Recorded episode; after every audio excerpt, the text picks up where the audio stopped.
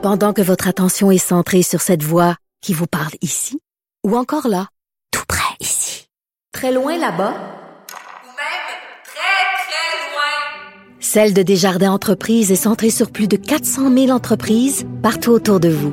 Depuis plus de 120 ans, nos équipes dédiées accompagnent les entrepreneurs d'ici à chaque étape pour qu'ils puissent rester centrés sur ce qui compte, la croissance de leur entreprise.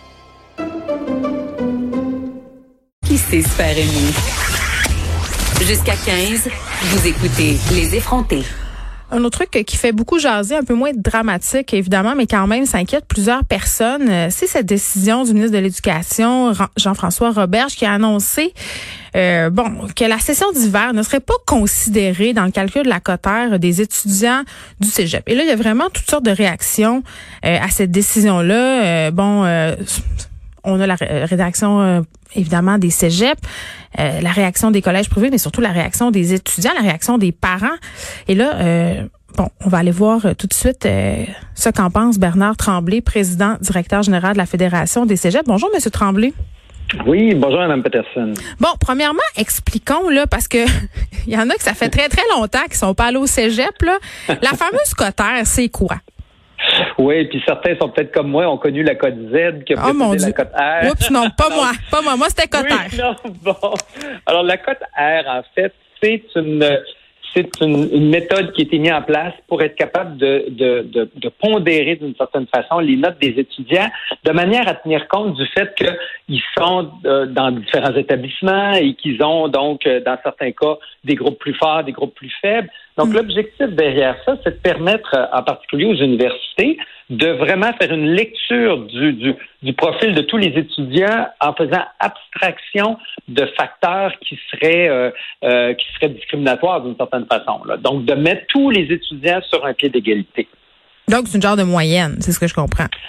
Ben, en fait, ce qu'on vient faire, puis là, je suis pas le spécialiste non plus, mais c'est on vient pondérer donc les notes de manière à tenir compte du fait que un étudiant se trouve dans un collège où la moyenne est plus faible. Dans d'autres cas, un étudiant se trouve dans un groupe où la moyenne est plus forte. De manière à ce que, euh, quand on regarde le, justement le, profil de chaque étudiant, on soit capable de les de juger en guillemets de leur mérite et de leur de leur capacité euh, sans tenir compte là, de, de l'endroit d'où ils proviennent. OK. Moi, M. Tremblay, là, quand j'étais au cégep, ma cotère, elle me stressait énormément là, parce qu'évidemment, je visais un, un programme contingenté. Finalement, j'ai fini en lettres. C'était pas tellement contingenté. Mais pour les étudiants, c'est quand même une sorte de stress. Ils travaillent leur cotère euh, quasiment, ça devient presque une religion. Là, comment c'est accueilli, premièrement, cette décision-là, par les cégeps, là, par la fédération en premier lieu? Bon. Nous, euh, au tout début de la crise, ça a été une des premières questions, je pense que tout le monde s'est posé. Qu'est-ce qu'on fait de la cote R? Alors, la première hypothèse, c'était de dire, écoutez, il va y avoir trop de perturbations, effectivement, on devrait l'exclure du calcul. Et c'est nous-mêmes qui avons amené, dans une discussion avec le ministère, l'idée de peut-être qu'on pourrait faire un double calcul. Calculer une moyenne, en calculer une cote R avec la session, calculer une cote R sans la session. Et pendant plusieurs semaines, c'était l'hypothèse qui a été beaucoup euh, diffusée dans le réseau. Hmm. Mais plus le temps avançait, plus les contraintes, évidemment, se sont, se sont euh, exprimées. Là, parce que, Mettons la disparité avec les régions aussi, euh, le fait de ne pas avoir Internet. Exactement, tout ça. Des étudiants qui ont des jeunes enfants, des étudiants qui hmm. doivent travailler en même temps. Alors, il y a tellement de cas de figure que là, on s'est dit clairement, là, il y a un enjeu. Et quand on a posé la question donc aux, gens des cégeps, de façon majoritaire, les gens disaient, ouais, on est peut-être mieux de suspendre là, le calcul de la cote R pour cette présente session-là par mesure d'équité, parce que l'idée de la cote R, c'est de créer une équité. Donc là, il ne faut hmm. pas que ça devienne une source d'inéquité.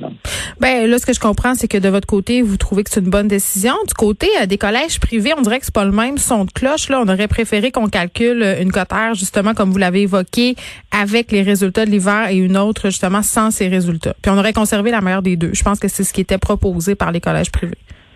C'est ce qui était proposé par les collèges privés, mais, mais vous comprendrez que là, notre souci, c'est aussi qu'on ne se retrouve pas dans une espèce d'opposition public-privé, en sachant que les, les, les collèges privés, évidemment, euh, tu sais, dans le cas des collèges publics, il faut se rappeler 48 collèges, mais 100 points de service. On est partout sur le territoire. On est à Chibougamau, on est aux îles de la Madeleine. Et, vous rappellerez peut-être qu'il y a quelques semaines, il y avait une, pétition importante d'étudiants qui disaient, écoutez, on est inquiet, arrêtez la session, on est inquiet. Mm. On a réussi à, à, à, mobiliser nos enseignants, à mobiliser les étudiants, à poursuivre la session. Mais comme vous dites, la cote R, c'est une source d'anxiété importante pour les étudiants. Donc là, on essaie d'éliminer au moins ce, facteur de stress-là qui est important, qui s'ajoute à tout le reste dans le contexte actuel. Et, je pense qu'effectivement, c'est peut-être, euh, comme je l'ai dit, hein, peut-être la moins mauvaise décision qu'on doit prendre dans les circonstances. Donc, euh, ces étudiants, parce que ce sont les principaux intéressés, euh, accueillent cette mesure-là favorablement dans l'ensemble. C'est ce que vous diriez, M. Tremblay? Ben, c'est ma perception, mais hmm. c'est sûr que je peux comprendre qu'il y a des étudiants qui sont qui sont déçus euh, et, qui ont ceux qui ont travaillé euh, pendant cette session, c'est ça. Oui, mais ce que j'ai le goût de leur dire, c'est faut penser aussi aux collègues qui eux pas par faute de travail, mais par faute de moyens, on peut plus donc avoir cette chance-là. Et là, c'est une question d'équité pour tout le monde. On peut pas favoriser ceux qui avaient par les circonstances, une, capacité plus grande que, d'autres. Et là, vraiment, on, allait à l'encontre de, la logique de la cote R, en sachant que de toute façon, le fait de, vous savez, je disais dans le cadre d'une autre entrevue, un étudiant de deuxième secondaire ou troisième secondaire, il n'y a, pas de cote R. Puis pourtant, ben, il est soucieux de ses notes. Puis ses parents sont soucieux de ses notes. Pourquoi? Parce qu'on est conscient qu'on travaille pour de l'acquisition de connaissances et de compétences. Et donc, le jeune qui aura fait des efforts, qui aura justement des bonnes notes dans le cadre de la présente session, ben, ça lui donne un passeport de réussite pour la suite de son parcours scolaire. C'est ça qui va faire que rendu à l'université, il va mm. avoir des, une capacité plus grande.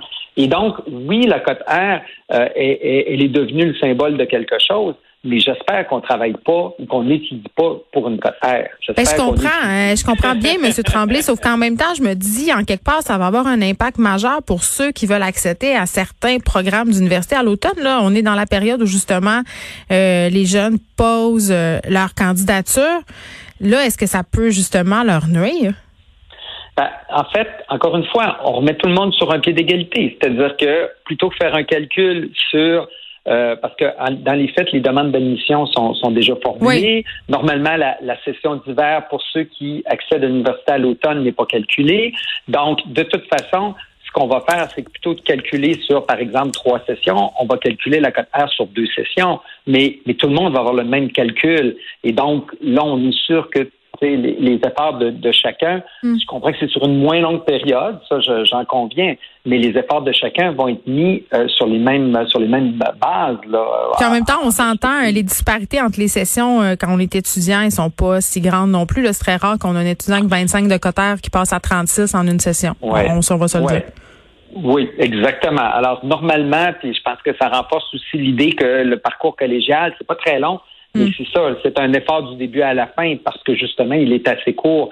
Alors, euh, encore une fois, par mesure d'équité, moi, je pense que c'était euh, c'était une sage décision de notre ministre et nous, effectivement, on l'a appuyé là-dedans. Très bien, Bernard Tremblay, président directeur général de la Fédération des Cégeps, Jean-François Roberge, qui a annoncé que la session d'hiver ne sera pas considérée pour la cotère des étudiants de Cégep. De 13 à 15, les effrontés.